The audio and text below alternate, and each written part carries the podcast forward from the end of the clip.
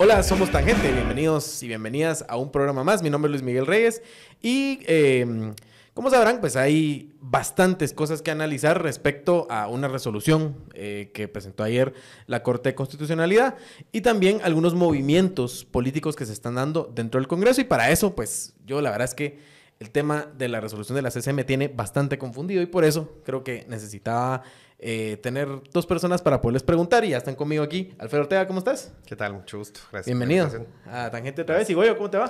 Pues muy bien, gusto, un gusto estar por acá, compartir con ustedes y, con la audiencia. Qué bueno. Pues miren, aquí vamos a, jugar un rol, los roles los vamos a definir de una vez. Yo no entiendo nada y necesito que ustedes me expliquen un poco, me traduzcan ese lenguaje bello, eh, jurídico que pone la CC en sus, en sus eh, eh, en sus resoluciones y que además también sus comunicados sirven, no sirven como comunicados, ¿verdad? Porque no, no, no, te sirven para entender nada de lo que está pasando. Pero yo creo que lo que sí está claro es que la resolución de la CC ayer cambió las, fuerzas las fuerzas políticas dentro del Congreso de la República y de cara a lo que va a pasar en el país en, en estos meses, primeros meses del gobierno. Eh, yo creo que sí es muy importante. Y además, mientras estamos grabando este podcast, pues está saliendo la noticia de que básicamente ya eh, Semilla dijo que se harán a un lado, ¿verdad? Que ya no participarán en un proceso nuevo de, en, una lista, ¿verdad? Eh, para, hacer, para integrar la Junta Directiva del Congreso y que, bueno, se harán otros arreglos para poder conformar una Junta Directiva que sea, no sé, multipartidista, claramente. Eh, pero distinta a la que se había conformado y que había pues eh, participado en todos los eventos del, 14, o ya del 15, mejor dicho. Em, si quieren, entonces arranquemos. Solo antes de eso, les voy a eh, recordar que nuestro patrocinador San Miguel tiene siempre disponibles sus talleres de armado de muebles de melamina. Si ustedes quieren, pues aprender algo nuevo, algo distinto, relajarse un poco con algo distinto, pues pueden ir a San Miguel, ahí en la página web están todos los teléfonos, se pueden inscribir en los talleres, tienen un 50% de descuento si dicen que van de parte de Tangente y también si llegan a la tienda de la zona 9, pues ahí está, eh, digan que van de parte de Tangente y les dan su 50% de descuento. Pero bueno, muchachos, si quieren arranquemos con el análisis. A ver, la CC dijo muchas cosas ayer, ¿verdad?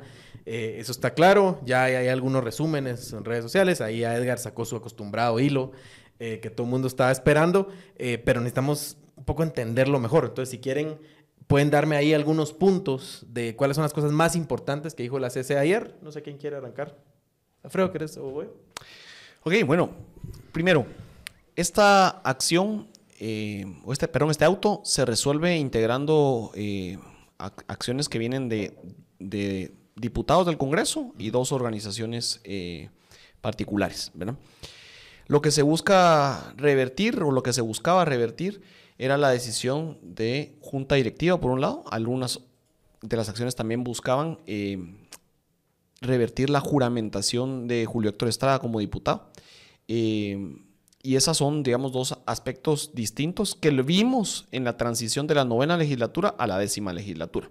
¿sí? Eh, la CC lo que está haciendo es anulando eh, todos los efectos que tiene la elección de junta directiva y lo actuado con posterioridad, salvo el proceso de juramentación eh, que se llevó al presidente y vicepresidenta electos en ese tiempo, hoy en ejercicio, ¿verdad? Para comprenderlo, en realidad lo que, lo que tiene que ver aquí es que alguien dijo la forma en que operó la elección de junta directiva está violentando la, legislación o la constitución y por eso necesito que defiendan esos derechos o resguarden con una suspensión.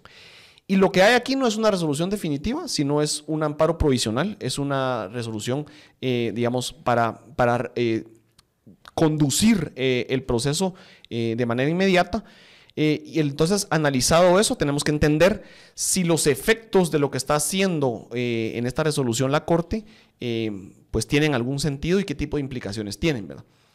A mí me parece que por un lado, la, la, Corte integró todas estas acciones indistintamente de, de, qué estaba pidiendo cada uno de los actores y me parece lamentable que se integre dentro de ella a uno de los actores que de hecho está pidiendo que después de revertirse la elección de junta directiva se declare nula la juramentación y que el Congreso proceda a elegir un nuevo presidente y vicepresidente porque no hubo juramentación en el periodo. Una desfachatez y una cosa eh, que en realidad me parece incluso un llamado a, la sedición. Un movimiento golpista. Ahí, eh, Exacto. Entonces, eh, integrar esto con las declaraciones legítimas o discusiones legítimas que podrían estar, por ejemplo, de la acción de Sandra Joel o del partido Vamos, es mezclar, digamos, todo en un mismo combo, en un mismo paquete eh, y, tira, digamos, una señal muy, muy eh, directa.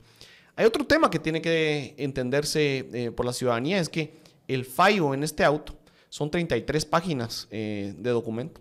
Muchas de las actuaciones de la Corte entre agosto y enero se señalaron de, no ser precisas, de no terminar de, poner las cosas en su lugar y que permitía que algunos de los actores institucionales que estaban atentando eh, contra el proceso electoral o sus resultados, eh, pues siguieran adelante, ¿verdad? En este caso, la Corte no, es vaga, no es abstracta, eh, de hecho, dentro de sus consideraciones, le manda al Congreso de la República cómo debe integrar, cómo debe conocer, qué sí debe hacer y qué no. Eh, y eso me parece que, debe tenerse una atención porque entonces podemos eh, diferenciar un fallo que está tratando de, tener un contenido netamente jurídico y discutirlo en los aspectos jurídicos de este que en realidad me parece transgrede eso y está eh, actuando u operando para tratar de alterar los pesos dentro de una institución que es el Congreso de la República, que es eminentemente política. visto esto, yo creo que hay algunos temas de la Corte, y no sé, eh, Alfredo ahí podrá compartir, que de esta resolución a mí me, me, dejan eh, con, con, mucha insatisfacción, duda y cuestionamiento. Uno, eh, en la interpretación que hace la Corte respecto de quienes pueden o no ser un bloque legislativo. El artículo 46 de la Ley Orgánica del Organismo Legislativo lo dice expresamente y dice cualquier uno o más diputados que siendo electos por un partido político eh, el, mientras el partido político eh, permanezca como tal, ¿verdad? Partido Movimiento Semilla no ha sido cancelado, es un partido que está eh, vigente. En consecuencia, pueden ser un bloque legislativo. Darle esa interpretación dentro, de, dentro del auto me parece peligroso y me parece incluso abiertamente contrario a la legislación vigente. una cosa distinta es que se pueda interpretar, que es probablemente lo que señalaron los amparistas, que al momento de presentarse la planilla, que es parte del alegato, que al momento de presentarse la planilla, eh, había diputados independientes que fueron integrados en esa planilla. Específicamente, eh, Samuel Pérez, Andrea Villagrán y Adin Maldonado. Los motivos de por qué estaban siendo declarados independientes por la anterior legislatura, algo que también me parece que no guarda eh, congruencia con la ley del régimen interior del legislativo, eh, no fue analizado por la Corte. Es decir, la Corte no entró a ver el fondo de si era o no. Es más, se metió por otro lado a no definir la decisión de si esto era legítimo o no, sino a, decir, mientras esté suspendido por un juez penal, que me parece que además que el juez penal sí puede suspender partidos, lo, dice la Corte en esto, eh, no pueden participar. Y eso es, eso es muy grave, ¿verdad? Porque no es lo que dice la ley. Entonces, en el cumplimiento de esta resolución o sentencia, sí ponen a todo el Congreso de la República en, un, en una encrucijada.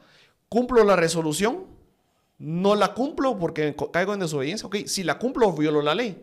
Si, no la, si, si la cumplo también, eh, estoy, digamos, en, un ambiente en donde no hay un eh, aspecto de certeza. Entonces, eso me parece delicado porque si era legítimo poder definir si la integración y el momento de presentación de la planilla de semilla cumplió o no cumplió con la ley del organismo legislativo, si queremos ser así muy eh, literales con, la legislación, pero los efectos que se le está dando van mucho más allá eh, implican una, una, transgresión, me parece, a derechos políticos. Vamos a hablar del tema de Julio Héctor también. Eh, y ahí creo que, que sí eh, vale la pena un análisis mucho más desarrollado y de entender que aquí estamos poniendo en jaque a, todo el sistema electoral y todo el sistema de partidos políticos. Tal vez sería bueno dar un poco de contexto a esto que Goyo ya, ya empezaba a explicar, que es, a ver, la legislatura anterior, la novena, la que se fue. Costó que se fuera, pero se fue, ¿verdad? Eh, forma la comisión de, ¿cómo es que se llama esta comisión? La comisión de revisión de, de credenciales. sí. o- Ah, es- no estoy diciendo mal el nombre, pero digamos que esa es la comisión, que es algo que está, eh, digamos, que, que tiene que hacer por obligación y que, y que en esencia lo que tiene que hacer básicamente es decir, esta es la persona que viene a decir yo soy diputado, se presenta a tomar posesión, este es su DPI, este es su credencial que le entregó el TSE, si es él, siguiente. Eso es lo que le manda la ley a hacer. Sin embargo, esta comisión se puso creativa, ¿verdad? Algo que no es nuevo, ¿verdad? Porque ya lo habían hecho en, en años anteriores, de además pedirles a los diputados que presenten su, su finiquito, ¿verdad? Que era una de las cosas. Y la otra es, se puso también a decidir si, si, el, si el- el partido Semilla y, y si Adín Maldonado e Inés Castillo eh, eran diputados independientes o no, ¿verdad? Tomando como base eh, pues, eh, la expulsión que había hecho la UNE de estos dos diputados y la resolución de un juez penal que ha sido muy cuestionada, pero que hasta el momento no había sido tocada por, por la CC, entiendo, ¿verdad? Eh, para decir si Semilla es o no un partido suspendido, ¿verdad? Ojo, no cancelado, suspendido. Entonces, digamos, ahí ya podemos decir que esta comisión se extralimitó en sus funciones, ¿verdad? Como dicen, hizo algo que no, no le correspondía, ¿verdad?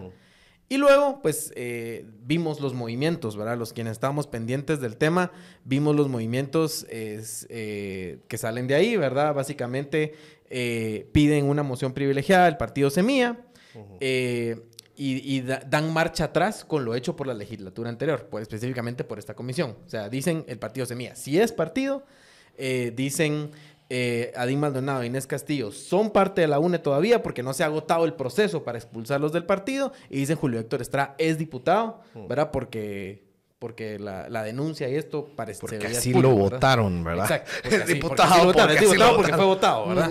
Exacto. Y él tenía finiquito en el momento que se inscribió, ¿verdad? Y luego se inventaron un fin- una denuncia por ahí y le quitan el finiquito. Pero bueno. Entonces, Alfredo, tu análisis, digamos, de, de lo resuelto por la corte, ya teniendo un poco de contexto eh, de, de- de esto, esto que pasó. O sea, ¿qué, qué dio marcha atrás? Ya voy a adelantar algo, pero tal vez vos para meternos un poquito más, porque aquí no estamos amarrados por los tiempos de la televisión o la radio, ¿verdad? Claro. Bueno, creo que hay algo que se ha dicho en este programa recurrentemente y creo que es algo que la audiencia tiene que tener como presente al momento de, de, de pensar sobre estas resoluciones o, a- o- o aproximarse a esto. Y es que desde algunos años para acá el derecho dejó de importar, ¿no? Y eh, más bien tenemos que entender estas cosas como una correlación de fuerzas. Eh, digamos, o como el resultado de la correlación de fuerzas en un momento determinado, en un lugar determinado. Y bueno, si bien es cierto, el pulso en el Congreso lo ganó Semilla, en la CC, pues definitivamente no. Y acá, pues, hay otra cosa que eh, creo que ha dicho Daniel, ¿no? Y es que si bien es cierto, el grupo de golpistas es muy chiquito, em, la coalición antisemía es un poco más grande, ¿no? Es decir, la oposición a semía es más grande. Y dentro, y, si tuviéramos que dibujarlo en un diagrama de, Bre- un, diagrama de ten- sería un universo grande, la oposición a semía, un universo un poquito, o, o digamos, un grupo más pequeño, los tramposos, los chanchulleros, y un grupo más pequeño de eh, golpistas, ¿no? Es decir, producción, acá, por favor, acá. Acá vamos a poner el diagrama de Venn, ¿no? El diagrama de Venn de la, de la oposición a Semilla. Y entonces ven, los golpistas en realidad eran bien poquitos. Pero ahora que Semilla es el partido de gobierno, pues hay un montón de sectores que tienen sospecha, tienen duda, mm, ¿verdad? Y bueno, creo que eh, por eso esta resolución queda un- unánime, ¿no? Ahora bien, ya la minucia jurídica, si queremos, pues, pues obviamente hay que hacerlo porque Sí. hay que hacerlo. Pe- Pero, pero cansa hacerla porque... Porque es una pérdida de tiempo, ¿no? Es decir, eh, obviamente esto es una payasada. Eh, obviamente esta resolución, eh, digamos, en una clase de, de derecho sería vergonzosa. Eh, pero bueno, pero como decía Goyo, ¿no? Es decir, llevamos seis meses en los que este tribunal, esta conformación, eh, deliberadamente había sido muy ambigua, no decía nada, y especialmente sobre el tema de la suspensión de semilla por parte del juez Fiorellana, que no hay que engañarse, es una decisión ilegal, que de paso se ha dicho, el partido no ha podido impugnar porque no se les ha ni siquiera permitido acceder al expediente, eh, digamos, no, no hay que ser, de nuevo, lo digo como cuando me invitan acá, no hay que ser la mente jurídica del mañana para saber que estas son actuaciones irregulares. Bueno, en ese sentido, em, pues la CC da una tarea muy grande para, em, yo diría, el resumen ejecutivo de esta, de esta resolución es decir cualquiera menos semilla, ¿no? Porque le tapa varias salidas legales que podría haber tenido el partido para igual controlar la Junta Directiva y enmendar las acciones de la novena legislatura. Em, pero bueno, lo cierto del caso es que se dieron una tarea muy, em, eh, muy laboriosa, ¿no? De asegurarse que el Partido Semilla no sea parte de la Junta Directiva. Eh, y bueno, lo han logrado, entiendo yo, por, por lo que... Sí, pareciera que lo que se escucha del Congreso, ya es público, ahora está saliendo ahí, es que eh, el movimiento de semillas se hace a un lado, ¿verdad? Y no van a integrar junta directiva, no van a integrar una nueva lista para junta directiva y, van a, pues, armar otra coalición ahí de alguna forma, ¿verdad? Y hay un tema, yo creo, dentro de las cosas que, que sí son aberraciones, ¿verdad? Eh y, que creo que sí tendrían que rendirse cuentas alrededor de cuál es la interpretación o la base para ello. Porque el proceso de amparo, como todo proceso judicial, eh, lleva una serie de etapas que tienen que agotarse. El juez puede tomar decisiones, ¿verdad? Y el amparo provisional es una de ellas. Interpreta el riesgo, interpreta los antecedentes o conoce un riesgo, lo, lo mira inminente, resuelve y decreta una serie de medidas para, para evitar un daño mayor en derechos, ¿cierto? Eh, y eso puede hacerse. Ahora, no puede anticiparse ningún juez al momento de presentarse a tener un criterio definitivo si no ha llevado a cabo cada una de las etapas y los argumentos de partes o las pruebas que quieran presentarse y e integrarlos en una sentencia. ¿Con esto te referís a, decir que, que, la suspensión de semilla está en fijo? Primero que es una medida precautoria y no está en fijo, ¿verdad? No está en fijo. no ha sido revisada, es decir, fue dictada por un juez penal, ¿sí? Y una cosa es si el juez penal tiene o no facultades para dictar esa medida precautoria. Eh, ahí hay un contraste, ¿verdad? Una, una serie de acciones. Otra es si la medida fue bien dictada, si hay una razonabilidad alrededor. Partido Movimiento Semilla no está siendo investigado en el, en el caso penal. Es decir, se están vedando derechos de una figura que no es parte, ¿verdad? Porque el mismo juez le está diciendo, ustedes no son parte. Entonces, ¿cómo me suspendes? Pero no son parte. Entonces, ese es, ese, es, otro punto. Ahora, la Corte también tiene que llevar a cabo en su amparo, en su tramitación, un análisis para llegar al fondo. Pero ¿qué, qué incluye en dos aspectos la Corte en este auto, en esta resolución? Dice eh, al diputado Julio Héctor Estrada, como no le dimos amparo provisional, él no puede ser diputado. Es que una cosa es yo no consideré otorgarte el amparo provisional. Otra cosa es haberte declarado sin lugar el fondo del asunto o incluso resolver que la no juramentación era legítima, porque no, no equivalen a lo mismo. ¿Verdad? Lo mismo con el, con el caso del bloque legislativo. Si ya conocimos una acción de semilla el domingo y decidimos no darle el amparo provisional, entonces no podían ser, como no leímos el amparo provisional. Eso no tiene sentido. se agarran del mismo. No, están resolviendo el fondo, o sea, están diciendo que al momento de resolver un amparo provisional, ellos ya deciden el fondo de los aspectos. Entonces están jugando eminentemente en una cancha política. Yo miro acá, yo tomo una decisión y eso es justo los efectos de cerrar los, los, puntos e incluso de ir más allá en la interpretación, eh, de, prácticamente legislar en, qué es un bloque legislativo, porque eso no es lo que dice la ley orgánica del, organismo legislativo. Y eso, y eso hay que ser claros.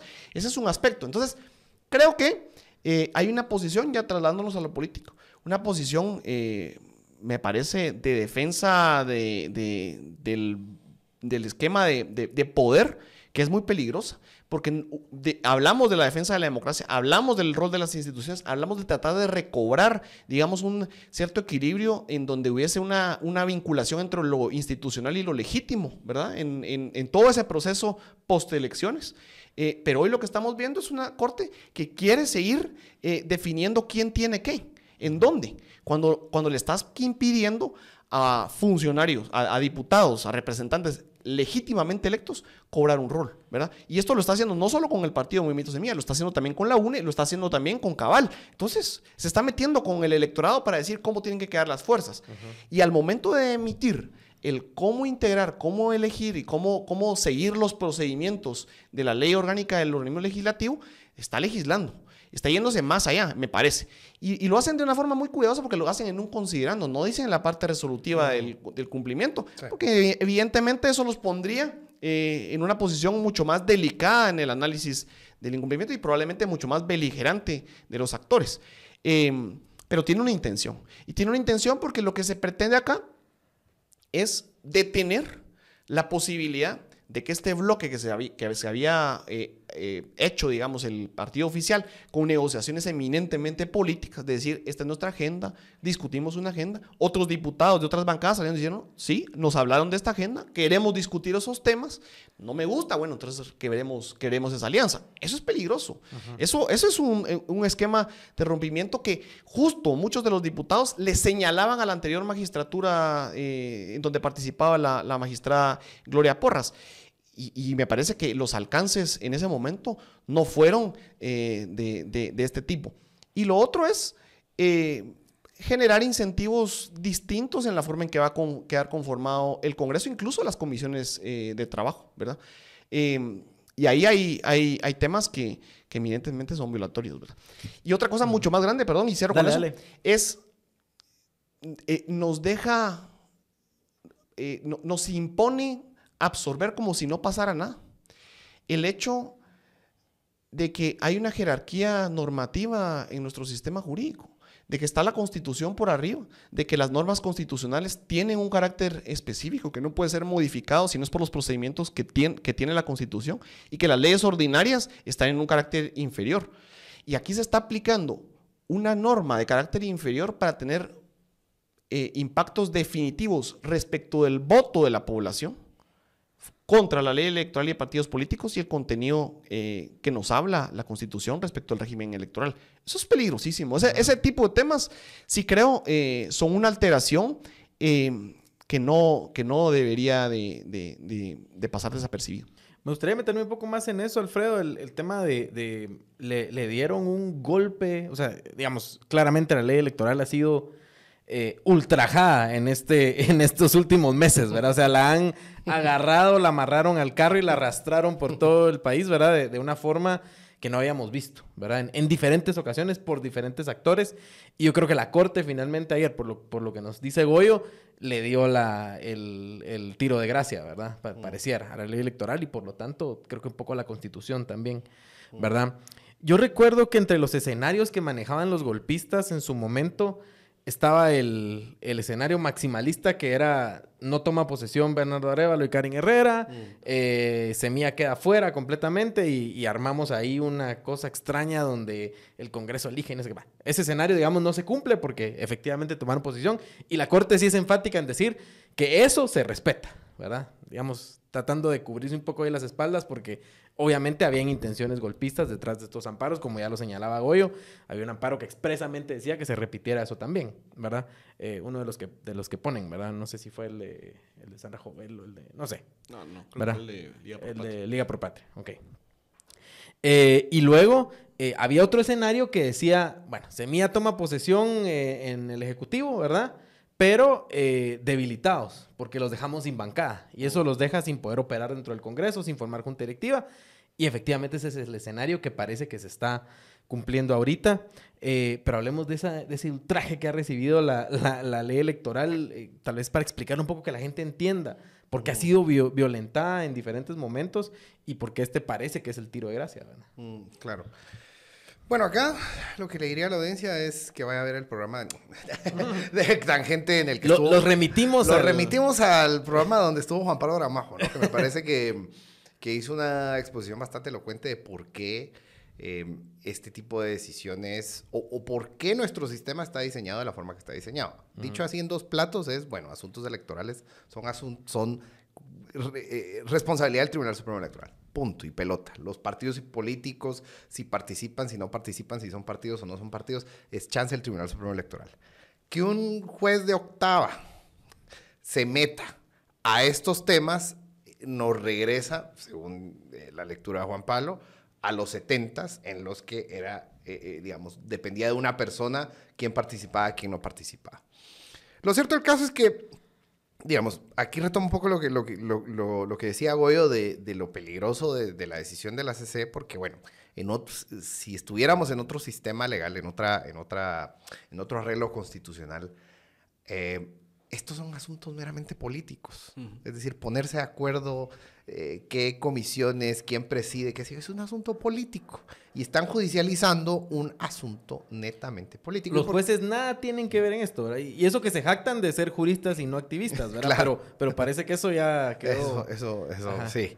Eh, sí, entonces, digamos que, que, que este, que este asunto es estrictamente de negociación de, dentro del Congreso y que responde más bien a la correlación de fuerzas producto de la elección general.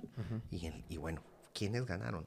Ganó la cual, digamos, los, los diputados que lograron esta coalición, pues es producto de negociaciones, de nuevo, que no tienen, tendrían que ser judicializadas, pero en estas estamos. Entonces, di- digamos, podemos, podemos detenernos a, a, a reflexionar por qué esta decisión de la CC y por qué la decisión del, del juez Frioriana es peligrosa en lo político, en cuanto a nuestro régimen constitucional, en cuanto a, em, digamos, los presentes que se generan para, para otros partidos, porque bueno, ya, ya en Twitter, ¿no? Había gente diciendo, bueno, busquemos jue- jueces penales que... Pero yo, yo sí quiero entender y, y quiero interpretar que hay personas Ajá. que creen que todo esto es una decisión del poder y, y que el- la novena legislatura podía declarar bloques independientes. Decirlos, miren, ustedes son independientes, no son bloque, están fuera. Como ¿verdad? una decisión soberana. Como una decisión soberana porque lo decidió el Pleno. Ajá. Y como lo decidió el Pleno con votos, ustedes tienen que hacerle ganas. Y no leyeron la palabra, bueno, no leyeron la palabra, pues su problema, pero ellos eran independientes al momento de presentar planilla, se violó el procedimiento. ¿verdad? Yo quiero interpretar que eso, que esa es una discusión, eh, digamos, no, que tiene algún alcance jurídico, ¿verdad? Alguien que dice, mira, no puedes alterar el procedimiento eh, y yo no quiero, yo creo que esa decisión es soberana. Lo que no veo soberano es que presentes una planilla cuando no es un diputado que pertenece a un bloque legislativo. Entonces, bueno, digo, bueno, esa es una discusión. Sí me parece que lo, lo- lo integral es entender que esto no es así, no ha sido así, que hay una intención claramente de impedir el pleno ejercicio de un bloque legislativo que es el partido oficial eh, y que se ha venido tramando desde la primera vuelta electoral, después de los resultados de la primera vuelta electoral, cuando se revisaron las actas de escrutinio y se vio que no había ningún indicio de alteración, ¿verdad? Y entonces empezó todo esto. Tenemos a Sandra Torres que no ha, no ha eh, reconocido resultados y una serie de malos perdedores que están frustrados y que dicen a toda costa tengo que evitar que ellos tengan poder. No importa si la población les dio el voto, yo no quiero que ellos tengan poder porque... bueno. Entonces entiendo que puede haber una parcialidad en eso. Ahora, si eso nos lleva a revisar el mecanismo o el procedimiento de elección de, la junta directiva, creo que estaríamos en condiciones muy similares a lo que pasó en la elección de junta directiva de 2018, en donde, recordándole a la audiencia, en 2018, eh, Álvaro Esco- Escobar presenta una planilla en donde están integradas eh, dos diputadas que fueron electas por Partido Patriota y se habían trasladado al movimiento reformador. Básicamente eran tránsfugas. Sí, y la Corte de Constitucionalidad dijo, miren, son tránsfugas, se repite la elección, repite la elección, y eso sí, la elección la conduce la misma junta directiva, ¿verdad? Conduzcanla y si tienen los, los apoyos, pues armen nuevamente una, una junta directiva sin que participen personas que, que, no, que entran con la prohibición del, del artículo 46. Bueno, eso ocurrió. Ahora, ¿qué pasa en este caso? En este caso, si la disputa es procedimental, hubiéramos visto una conclusión similar, pero no. La disputa es con una intencionalidad de darle cabida a las alteraciones ilegales, de declarar independientes a quienes fueron electos por un bloque y que todavía son un partido político. Y eso, eso, me parece que no puede pasar normalmente. O sea, no, no podemos de- decir así como, ah, bueno, ya pasó. Otra cosa es la madurez política eh, de los diputados de Semilla que digan, miren, no vamos a Sí. ponernos en un enfrentamiento contra la Corte, no vamos a generar esa ansiedad eh, en el sistema de decir, es que Semilla no va a desobedecer una orden o los diputados de Semilla no van a desobedecer una orden y entrar en una disputa. Eso es, eso es, eso es tema aparte. El tema del contenido sí me parece que es intencionado, que está dirigido y que de hecho violenta expresamente el artículo eh, 46 de la ley eh, orgánica del organismo legislativo. Porque no, el partido Semilla no está cancelado. No hay una declaratoria de cancelación. De hecho, la suspensión de su personalidad jurídica, eh, la misma Corte dijo, una cosa es esto, otra cosa es el efecto electoral dentro del proceso, ¿verdad? Entonces, ¿cuál es la cabida hoy para decir, no pueden ser bloque? Hasta que no resuelvan su tema con el juez Or- eh, Orellana, no pueden ser bloque. Claro. Ese es un tema, ese es un Y- tema que sí va, me- va mucho más adelante. Y me parece bien interesante que hablemos de contradicciones, ¿verdad? Porque creo que eso demuestra el carácter político, eh, político parcializado, malintencionado de esta, de esta CC. Porque, digamos, ya tenemos ejemplos de cosas similares en el pasado, ¿verdad? Eh, y, y no hablemos solo de Semilla, hablemos también del caso de Julio Héctor Estrada, por ejemplo. O sea, ya el tema del finiquito ha sido resuelto en otras ocasiones, ¿verdad? De hecho, Lucrecia Hernández Mac y otros dos diputados que ahorita se me escapan. Otros cuatro diputados. Eh, cuatro diputados, pero que se me escapan esos Carlos nombres. Mencos, no recuerdo quién más. Eh, tomaron posesión de sus curules eh, por una decisión de la corte que dice el finiquito no puede pedírseles en, en el momento en el que se les pedía. ¿verdad? Pero hablemos de algunas otras contradicciones. Sí, Alfredo. digamos que eh, escuchaba hoy y, y claro, el, el problema de que nos, nos mm, eh, enmarañemos en, eh, eh, en- en tratar de buscar racionalidad a lo que están haciendo estos actores es que eh, nos vamos en el, en el agujero de Alicia en el País de las Maravillas, ¿no? Sí. Porque todo esto está Sí. construido sobre un... Es un castillo de naipes, ¿no? Es decir, la decisión de Freddy Orellana es ilegal.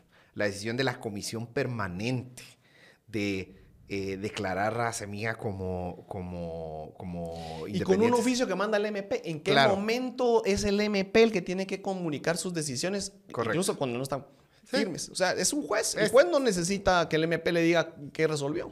Eso, la- que, que sea la comisión permanente y no la junta directiva o el pleno el que decía, porque también ahí hay un, un tema de, de que no hay claridad cuál es el trámite para declarar independiente a un partido, porque nunca se había hecho, y hay una razón por la cual nunca se había hecho, porque todo esto es ilegal.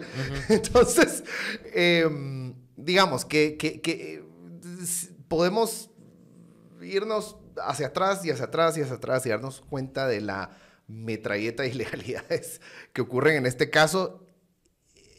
Y bueno, lo cierto del caso es que la CC lo convalidó. Convalidó todo eso. Convalidó no solo eh, eh, el tema de declarar independiente al Partido de Semilla, que de nuevo está construido eh, sobre un castillo de naipes, sino también lo del diputado Julio Héctor Estrada, que, de- que ya hay precedentes de la CC, que Que de hecho la denuncia entra en enero. O sea, eh, eh, eh, ca- De casi última que, hora, que el- el buscaron la presión para 90. ver hasta dónde, en qué momento cargan la denuncia en la Contraloría para que... Resina. Porque, porque eso es otra tema. Él tiene un finiquito, entiendo, de la fecha de diciembre, ¿De de enero. Ajá, no, no, sí, no, no, no, no. Ni siquiera, es que es reciente. Ah, o sea, eh, la denuncia aparece cargada en el sistema de Contraloría en el mes de enero.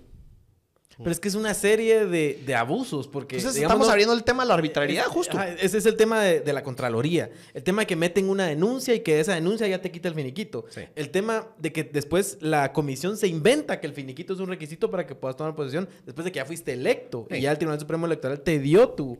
Y- o, sea, o sea, se están pasando sobre toda la institucionalidad. Claro, y ahí Y- es donde, ahí es donde, por eso me decía al principio, ¿no? Esto lo tenemos que entender no desde esta crisis del Estado de Derecho que le, le- le llamo, que es nada, el, el derecho dejó de, dejó de, o pasó a un segundo plano, en, en- en- dejó de ser una herramienta de convivencia social, dejó de ser un límite al poder hace algunos años para acá, y ahora hay un grupo de personas dentro de las élites, dentro de la clase política, que entienden el derecho más bien como una herramienta para ejercer el poder. Sí. Es cómo justifico lo que quiero hacer.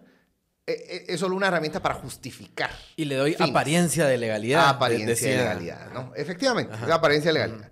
Em, y entonces, bueno, ahí ya, si quieren, más sal- saliéndonos Sí. un poco de lo... De lo de ¿Qué es la visión tradicional de qué es la ley? También, Alfredo. O sea, la ley como un instrumento de poder es un instrumento de poder. El tema es que en una sociedad democrática, la construcción de esas, de esas normas es un consenso que tiene y está acompañada de la participación legítima de las personas. Entonces, si la gente votó, si esto, eh, si tenemos un acuerdo político superior que también está validado con nuestra constitución y eso protege garantías y derechos mínimos que no pueden ser alterados arbitrariamente, y es lo que estamos pensando es que el poder o las instituciones pueden usarse arbitrariamente, entonces estamos retrocediendo, ¿verdad? Estamos camino, digamos, a ese, a ese tipo de- de esquemas en donde la sociedad ya no logra eh, poner fin a eso y se rompe la institucionalidad. Es que pareciera lo que están buscando.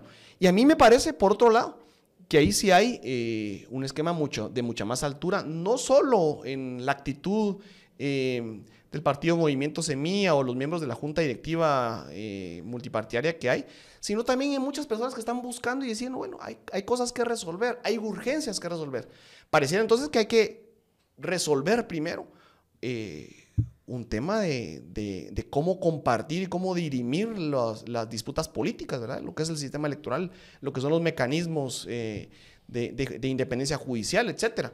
Porque, porque no podemos seguir profundizando a, bueno, es que como es decisión del funcionario, es ley. Que, que- que es prácticamente lo que este auto nos dice. O sea, ¿qué dice el artículo 46? Ni, ni- ni- no importa. Lo que yo digo es esto, ¿verdad? Eh, ¿Quién puede ser bloque o quién no puede ser bloque? O sea, ¿sigue siendo Partido Movimiento Semilla un, un partido político? Sí. Todo, la misma CC lo reconoce. Entonces está contrariando eh, la ley.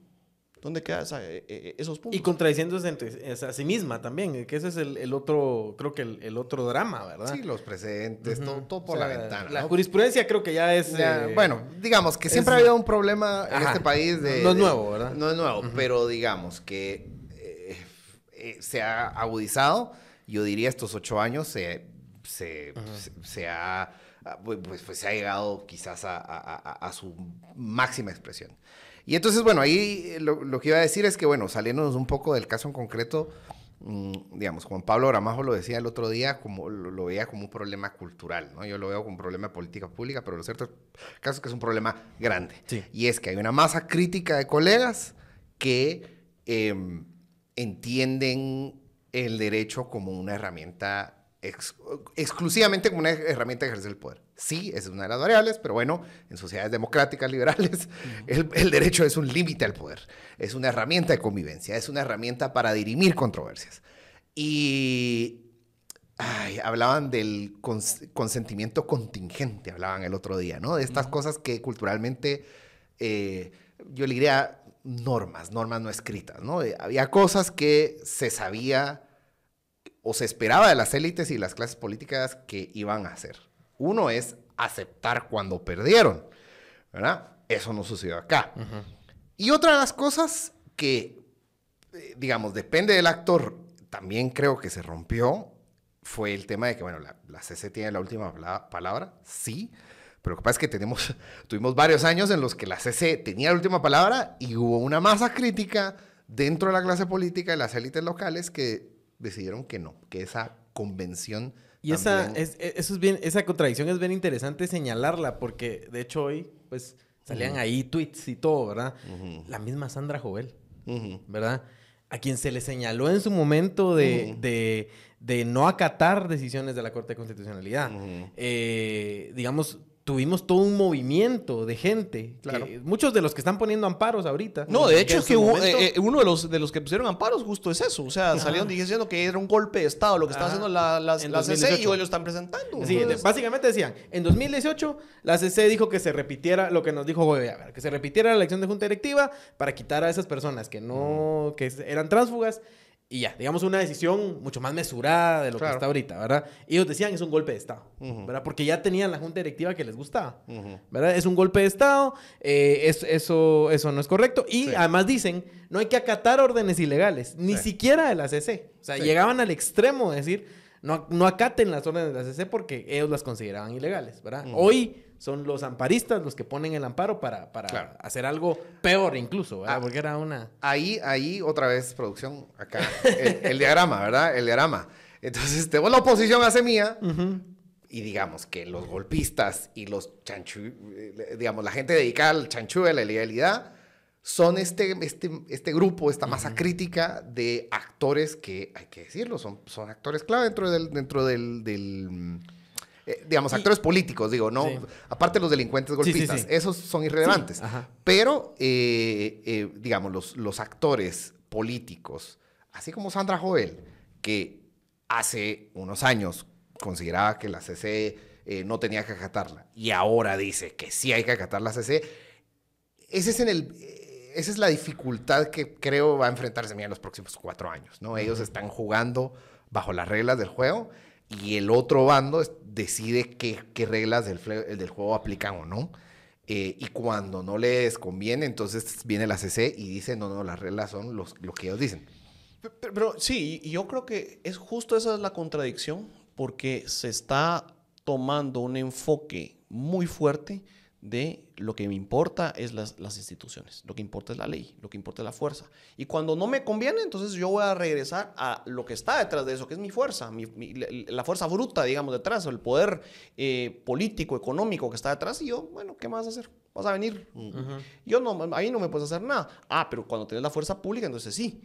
Eh, pero eso más allá de que sea una disputa o, lucha de bloques, lo que demuestra es una crisis de sistema, de régimen. Entonces, ¿qué pasa acá? Lo que, lo que pasa es que estas son las evidencias claras de que estamos queriendo tener la disputa política de un régimen moribundo en términos o en código de, legalismo, ¿verdad? De, lenguaje jurídico, pero ni siquiera de derecho, sino de, de ley, ¿verdad? De jurídico, de textual, porque es la forma en que, en que ese literalismo ejerce una forma de control que es el sistema moribundo. ¿Y, y cuál es el sistema moribundo? Es un estado patrimonial.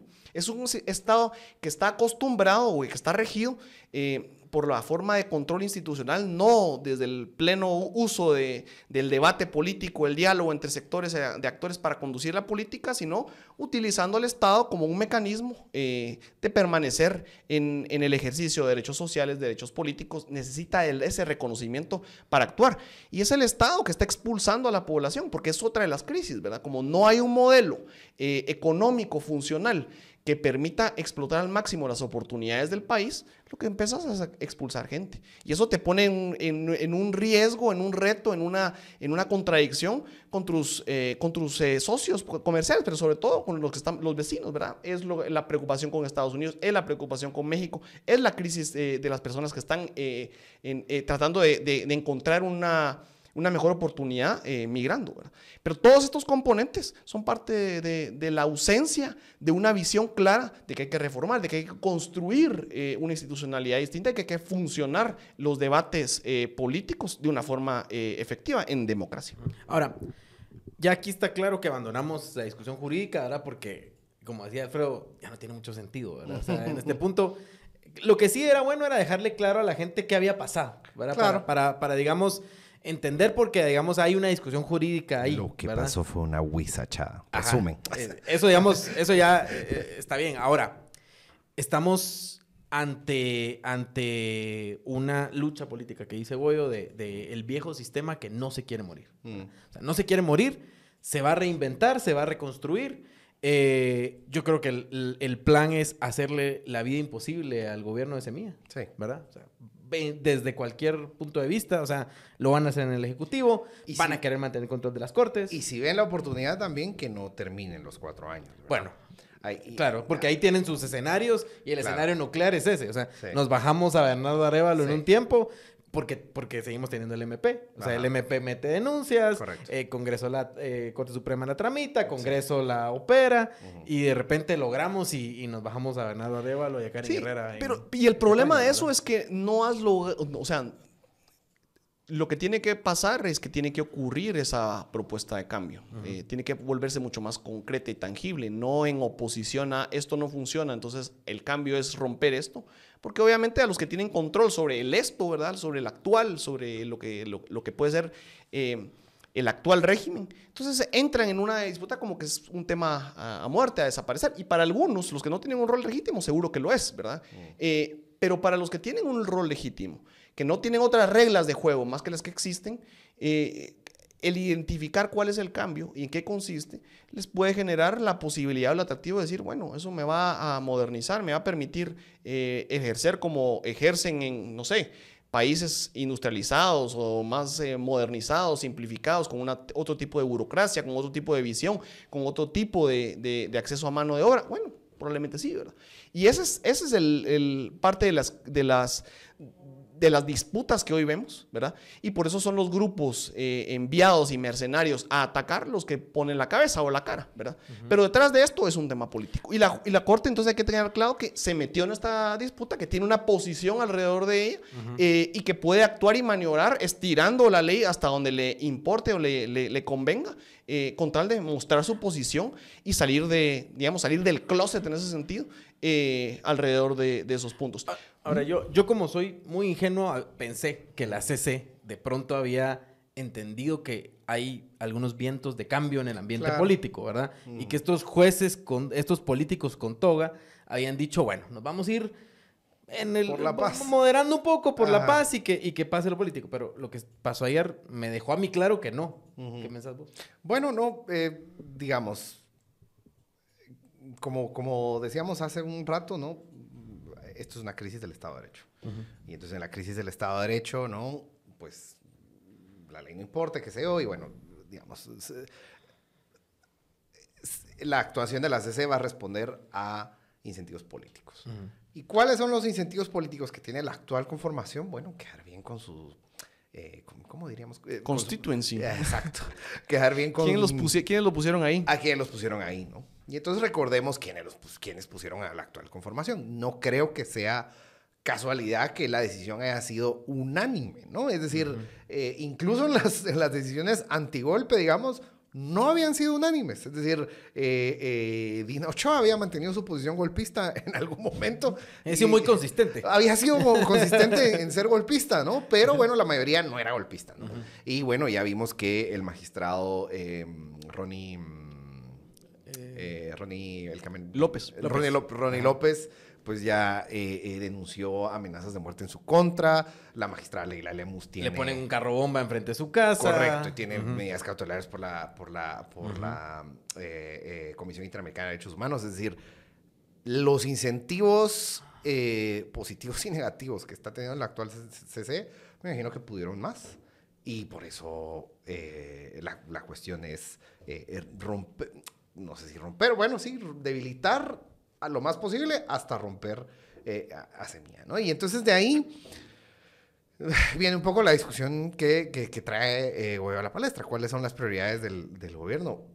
O sea, una de las cosas que pareciera ser prioritaria es resolver esta crisis del Estado de Derecho que pues no es un tema de reformar la ley o reformar la no. constitución. Uh -huh. Es un no tema... es un tema solo de leyes, no es. Aunque no es... puede que haya un tema de leyes. Ah, obviamente sí. Pero no es, es un tema de, de, de una cultura política. Una pues, cultura pero, pero muchachos, estamos diciendo que, que además de la crisis eh, de gestión que, ten, uh -huh. que tiene el, el, gobierno encima, uh -huh.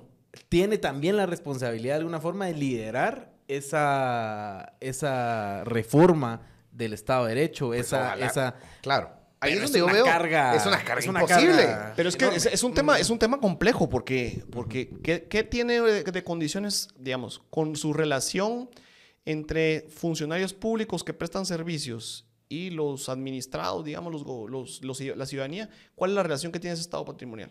El clientelismo. Yo tengo que pagarte, yo tengo que darte algo.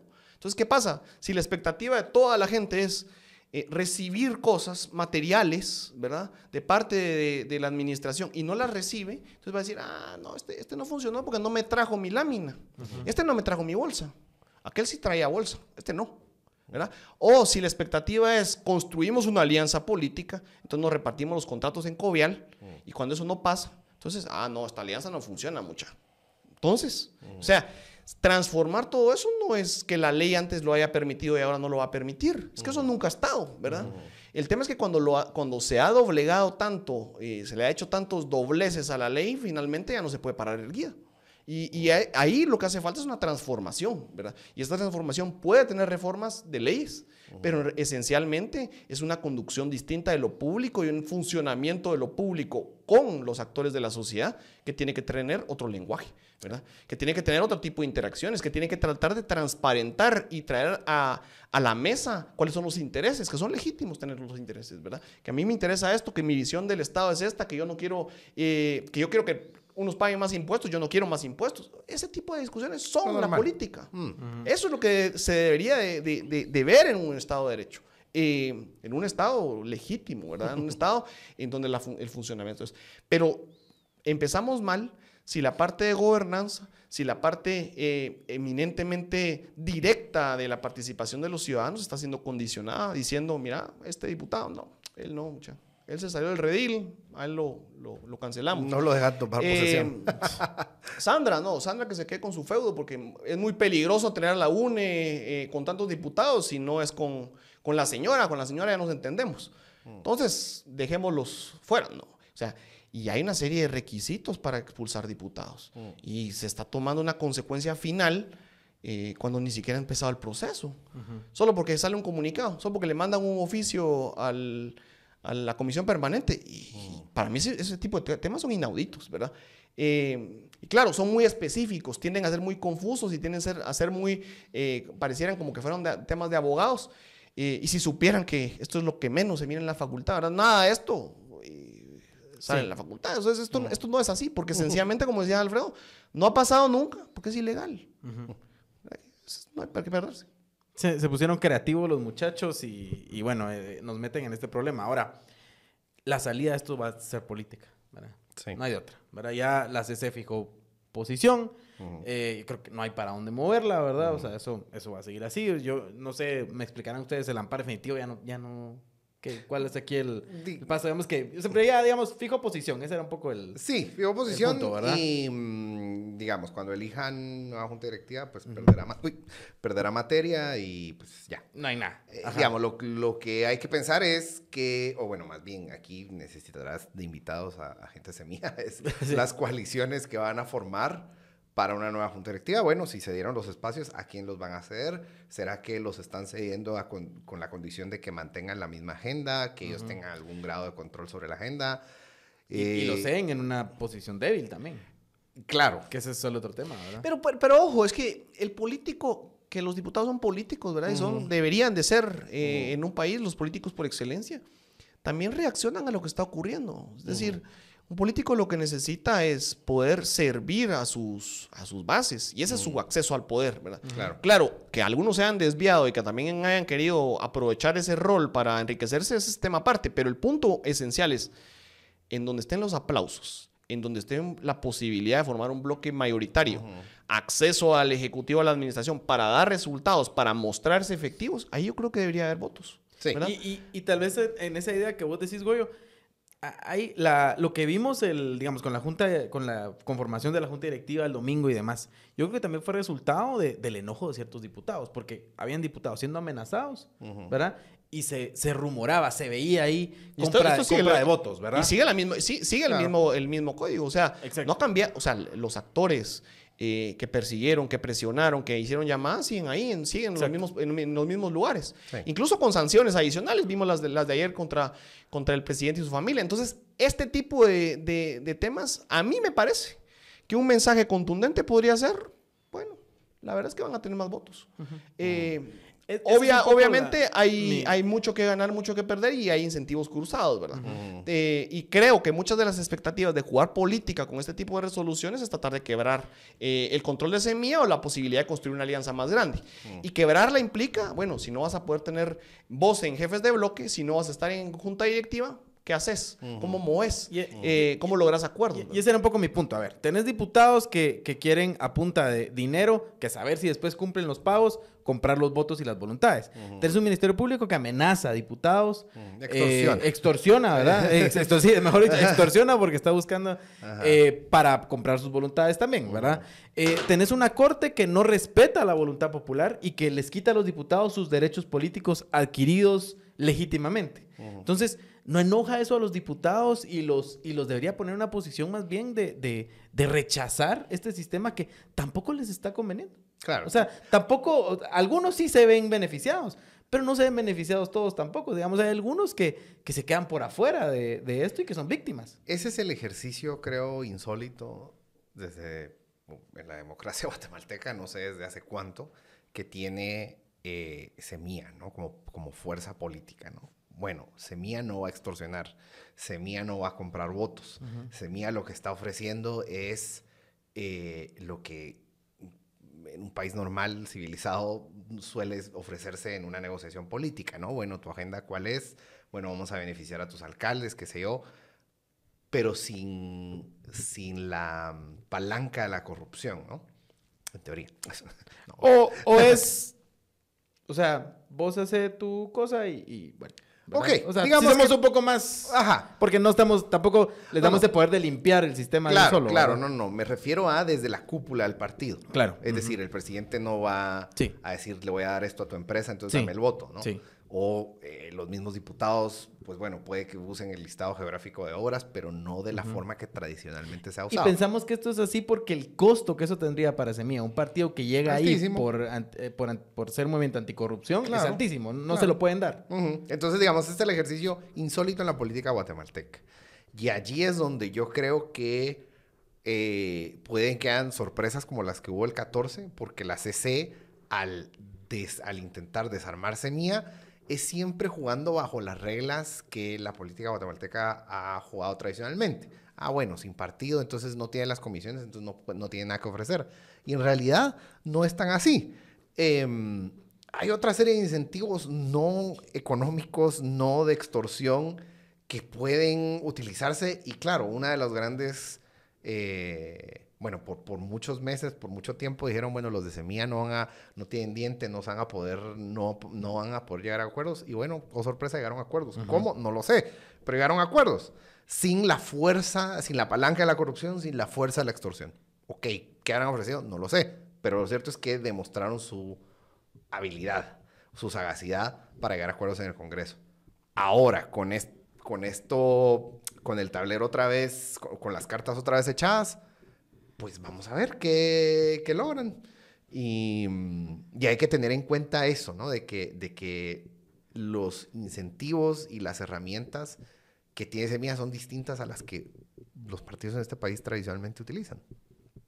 Y siguen teniendo el Ejecutivo, que esa es, digamos, la otra cosa, ¿verdad? Correcto. Que la gran llave también para que estos alcaldes puedan llevar esos, eh, esos proyectos, esas cosas que quieren llevar a sus, a sus distritos, eh, la tiene también el Ejecutivo. O sea, eso no hay que perder Sí, de a- vista. a mí lo que me parece es que hay que cumplir las expectativas. Es decir, eh, si los diputados nuevos, indistintamente de cuál fue su posición en toda la crisis, eh, de cuál había sido históricamente su participación o la participación de su, de su partido en las anteriores legislaturas, están dando un giro, es porque perciben en, su, en sus votantes que hay eh, una zanahoria detrás de cambiar eh, en esa dirección.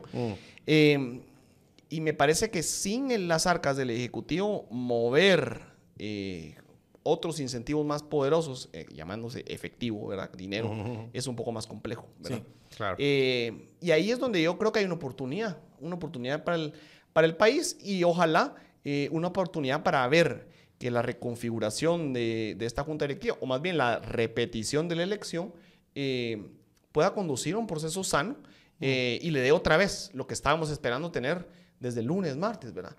Una salida y una tranquilidad a la Mm. población de decir, dejemos de preocuparnos en la política y empecemos a preocuparnos en nuestro día a día, que Claro. suficientes Sí, tareas y- el- y, y- y- el- y- importantes tenemos en Es- nuestra vida personal como para estar pensando, bueno, el país, se- el país Es- se cae o no. Eso es bien importante, digamos, que, que no vivamos en, esta, en una crisis permanente, ¿verdad? claro. Porque, porque ya vos ves a la gente en, en la calle, o sea, Ya. al empresario, al, Sí. al eh, trabajador, nos dice, yo no quiero estar viendo política, pues no es mi trabajo, yo Claro. tengo que producir, tengo que hacer mis cosas, tengo que...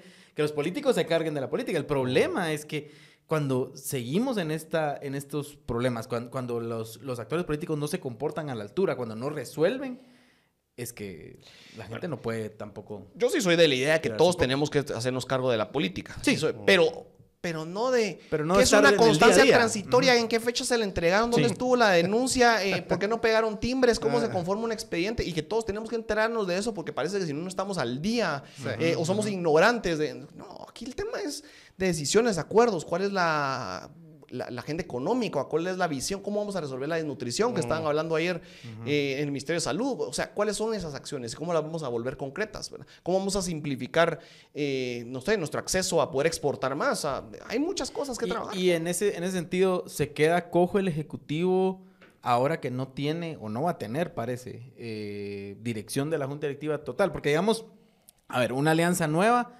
es un riesgo, ¿verdad? Porque... Yo creo eh, que le dieron una nueva pues- excusa a Semilla no tener que dar resultados tan rápido. No, Pero bueno, pero, pero dar resultado rápido era parte de lo que se decía que Semilla necesitaba, porque las Claro. expectativas estaban aquí. Y si no das algún resultado, se te Pues cae. por lo mismo se cayeron las expectativas que hoy ya no tenés. O sea, hoy decide el Congreso, miren, no se mueve.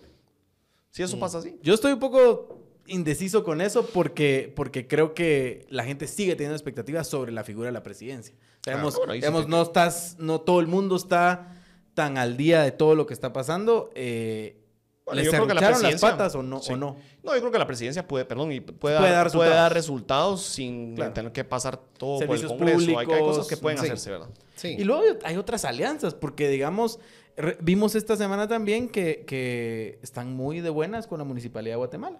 ¿verdad? O sea, y ya hay una promesa ahí de un proyecto grande, que es este famoso metro, que bueno, no sé, güey, vos tenés alguna opinión sobre el tema y, y- y demás, pero, pero, pero a lo que me refiero es que hay algún interés de trabajar ahí, porque hay grandes temas que se tienen que resolver en conjunto, el tema del tráfico, transporte público, ¿verdad? Que son cosas que afectan a, a mucha gente, particularmente en la ciudad capital, eh, donde está el voto, también parece está mucho el voto duro de semilla, eh, y que ahí pueden haber algunos resultados rápidos. ¿Cómo lo ven? Sí, yo creo que las alianzas pueden darse eh, y que hay soluciones que, que la gestión del Ejecutivo, de la administración pública en general, puede empezar a canalizar y que eventualmente pueden también eh, tener un apoyo financiero, etcétera, de, de acuerdo, de esos acuerdos trasladados al Congreso. Em, pero hay mucho que construir en esa parte y sin meternos a, a pormenores, em, creo que el reto hoy es poder presentar un diagnóstico claro y concreto eh, que, que nos, que nos lleve a, a cuál va a ser esa ruta. Eh, y eso creo que invitará a algunos a sentarse a la mesa, a poder aportar, a poder construir y ojalá a todos a, a- a que el éxito de una administración le sea el éxito de un Sí. país, ¿verdad? O, o sea, lo que me preocupa es. eh, lo que me preocupa es que la fiscal siga ahí. Y. Ese es otro tema que, al que me gustaría entrar. Si respira mal, ¿verdad? El ministro de Salud, si respiró, ¿verdad? O le latió mal el corazón, si anda con arritmia, le van a, o sea, van a ingresar un antejuicio. Los directores, los cuadros técnicos de los ministerios están vulnerables eh, eh, a que mm, se les criminalice. Mm, si el Ministerio Público sigue siendo controlado por, por la facción golpista, eh, yo creo que ah, aún si se hagan los acuerdos, aún si hay voluntad de trabajar, va a ser difícil. Por eso hace un momento decías, bueno, con el control ejecutivo es suficiente para dar resultados.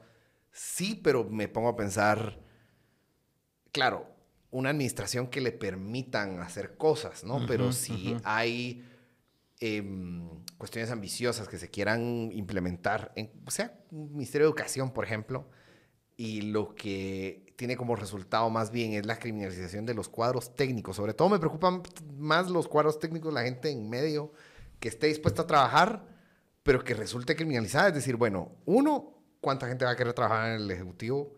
Cuadros técnicos que de verdad tengan gan- ganas de trabajar. Y, y dos, ¿cuánto van a aguantar? Y, Bajo un asedio del Ministerio Público. Y, eh, y ahí hay tres actores clave: la Contraloría, ¿verdad? El Ministerio Público y, Sí. finalmente las Cortes, Sí. ¿verdad? Que, que pueden eh, votarte cualquier plan. Ahora, tal vez, Goyo, y tal vez les quiero plantear para que terminemos la discusión, pero creo que es importante. eh, yo soy de la opinión que eh, la fiscal general tiene que salir de ahí y su Sí. gente, ¿verdad? Lo antes posible. tiene que salir. Eh, la pregunta es cómo. O sea, ¿cuáles son las vías, verdad? Sabemos que el presidente Bernardo Riva va, a presentarle una carta en donde le va a pedir la renuncia, pero eso O sea, eso es, eso es. Está más debilitado el Ministerio Público. Creemos que a lo mejor pueden ver la carta como un ofrecimiento de una salida. Negociada, quizás. No sé, no sé, no lo voy a ver amistosa, pero negociada, consensuada. Es decir, bueno, nos están dando la oportunidad, nos vamos. ¿Vemos salidas a eso? Eh, yo creo que hay una serie de salidas que podrían activarse. Lo que pasa es que la actitud demostrada por el Ministerio Público en el último año, eh, o en los últimos dos años, ¿verdad? Eh, cada vez es más en una visión muy cerrada, con objetivos muy claros y concretos de defensa de aliados y de defensa propia. Eh, los ataques y las persecuciones no fueron temas, digamos, que, se construyeron alrededor de indicios de investigación concretos, sino hay abiertas ilegalidades. Incluso, no olvidemos que hace días estábamos hablando de la posibilidad de que hubiera un allanamiento o una orden de captura contra la vicepresidenta electa, porque alguien en el Net Center estaba diciendo que no tenía antejuicio, ¿verdad? Eh, ese tipo de cosas yo creo que nos dan una muestra de, de que el cambio no, no se mira como una posible o potencial solución desde dentro, desde la propia eh, administración. Y eso creo yo eh, tendría que llevar a un, reflejo de, encontrar una vía legal eh, de, transformación. Y podría ser que este mensaje, justo el mensaje de partir la bancada, es porque estarían ya acercándose a tener los, los votos eventualmente para, para, una, para, para reformas de mucho más gran calado como el Ministerio Público. Ojalá me equivoque.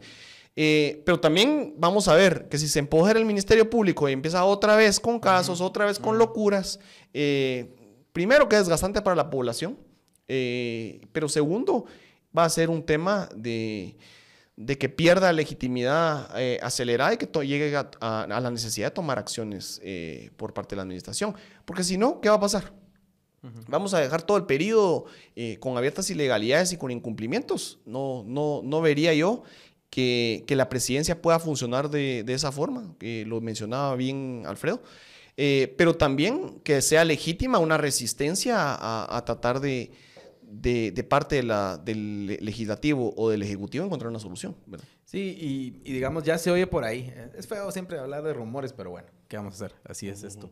¿verdad? Se oye, digamos que si hay movimientos dentro del Ministerio Público en, dirección de no solo terminar el periodo, terminarlo agresivamente, incluso ver un tema con una reelección o ver a quién ponen que, que continúe esta, esta política, digamos, destructiva, eh, que sería el escenario creo que terrible para, para el gobierno que el gobierno que está obviamente es el de Semilla pero para cualquiera verdad que esté contrario a esta fuerza.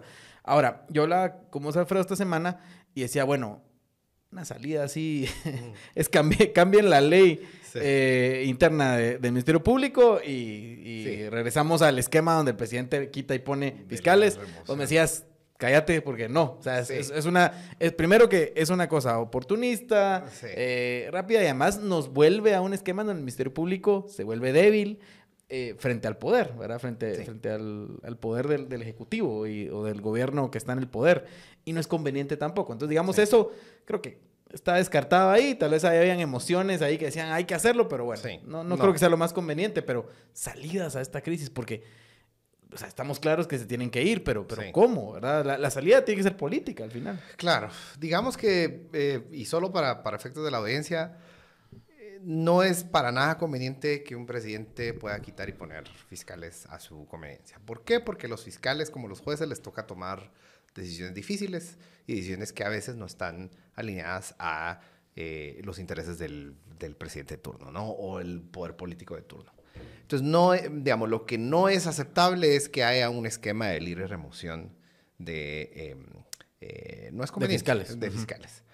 Ahora bien, ciertamente eh, creo que, que mm, el umbral para la destitución que se incluyó en las reformas de, los, de, de 2016 a la ley orgánica del Ministerio Público quizás fue demasiado alto, ¿no? Porque ahorita el umbral es eh, sentencia debidamente ejecutoriada y eso, eh, digamos, una condena no va a suceder porque el Ministerio Público es el, mismo encargado de eh, avanzar una investigación. Lo volvieron juez y parte de su, de su propio destino, digamos. Entonces, quizás ahí podríamos pensar en, sí, quizás cambiar la ley, no para regresar al esquema de libre remoción, sino bajar el umbral para la institución, yo, yo que sé, que se le, que se le, así como la ley de antejuicio, que sea una vez se le haya eh, ligado a proceso y tenga eh, autodepresión, por ejemplo, o eh, establecer algún mecanismo de rendición de cuentas dentro del Ministerio Público con fiscales de carrera, aunque eso tiene su dificultad porque eh, durante la administración de esta mujer se han encargado de deshacerse de los cuadros de carrera técnicos del Ministerio Público.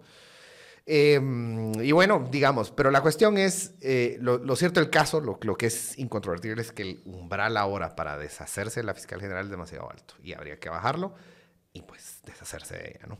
Claro. Eh, Aunque a lo mejor no es esa la vía, ¿verdad?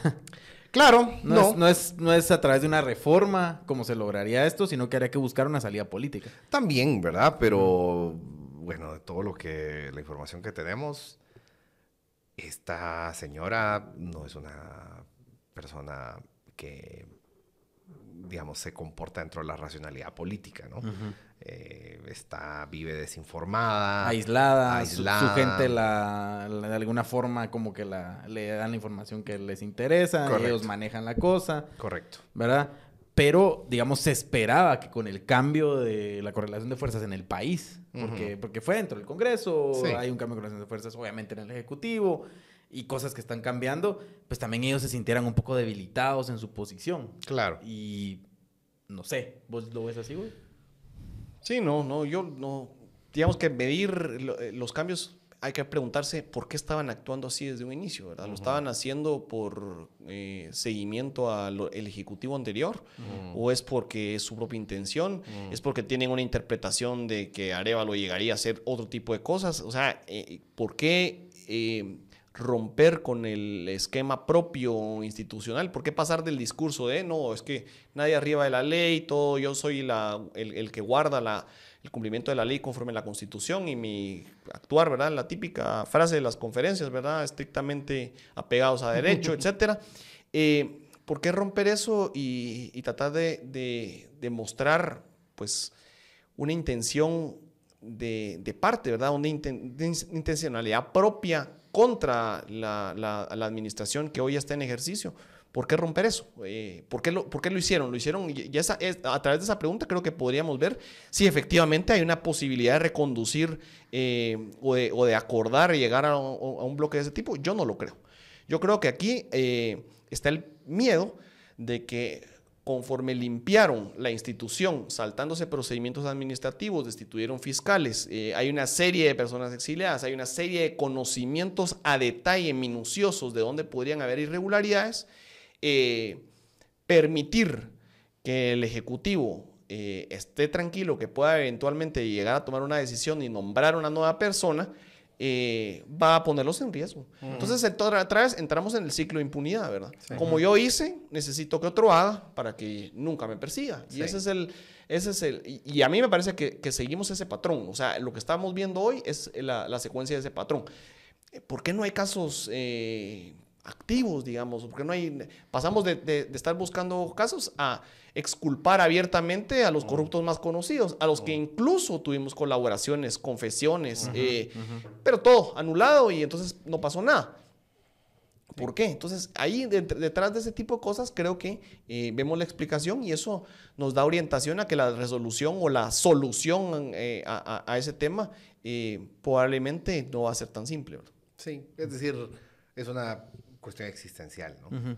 así como lo fue para el Ejecutivo saliente, que era una cuestión existencial, pues lo mismo para el Ministerio Público. Y esa es otra de las razones para pensar que es difícil que, que, que la señora acepte salir, ¿no? Que, que, que, entregue las armas. Claro. Eh, Está rodeada, pero no entrega las armas. Exactamente. Entonces, muy posiblemente va a tener que ser alguna, alguna movida. Que, bueno, de nuevo, no tiene que ser coyuntural, porque Sí, esos digamos que ya vimos que no salen bien. No salen bien. Entonces, pero bueno, lo cierto del caso es que eh, hay un umbral demasiado alto para removerla, pero eso se puede arreglar.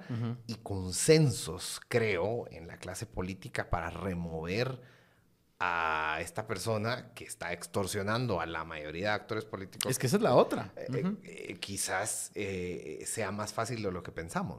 el, el bully, digamos, sigue siendo bully hasta que le pierden el miedo, ¿verdad? Sí. Y yo creo que eh, hacia eso están empujando. Esperaría yo. Pero bueno, mucha, esta es discusión para otro día porque ya nos estamos ahí, eh, nos alargamos, pero creo que fue interesante. Eh, gracias. Por eso, a ustedes les recuerdo que se suscriban. También tenemos un canal de WhatsApp que ahí en la descripción, eh, si se quieren meter, pues ahí les mandamos información, contenido y vamos a tener cosas interesantes para este año. ah, y recordarles que, que bueno, que, tenemos a nuestro otro querido patrocinador que es Parismart, ¿verdad? ya saben que ya se terminaron las fiestas, pero de todas formas, pues de repente hay por ahí oportunidad para tomarse una copa o dos y es bueno con este país muchas copas. Sí, sí, creo que sí. Bastantes copas, ¿verdad? Pero bueno, eh, protegerse el hígado siempre es importante y por eso, pues Paris Mart es un producto que les ayuda. Eh, es un producto que no es caro, vale 10 quetzales la pastillita, porque bueno, uno no lo usa tanto, ¿verdad? No es para consumo diario, sino que para de vez en cuando. Habría que eh, preguntar si también protege el hígado para las bravuras. Puede ser, puede ser. Lo podemos recomendar por ahí a algunas personas. Vamos a preguntar. Es un protector hepático, o sea que de repente tiene esa múltiple función, pero vamos a preguntar ahí a, Productos Himalaya que nos den la información, si se extiende a eso.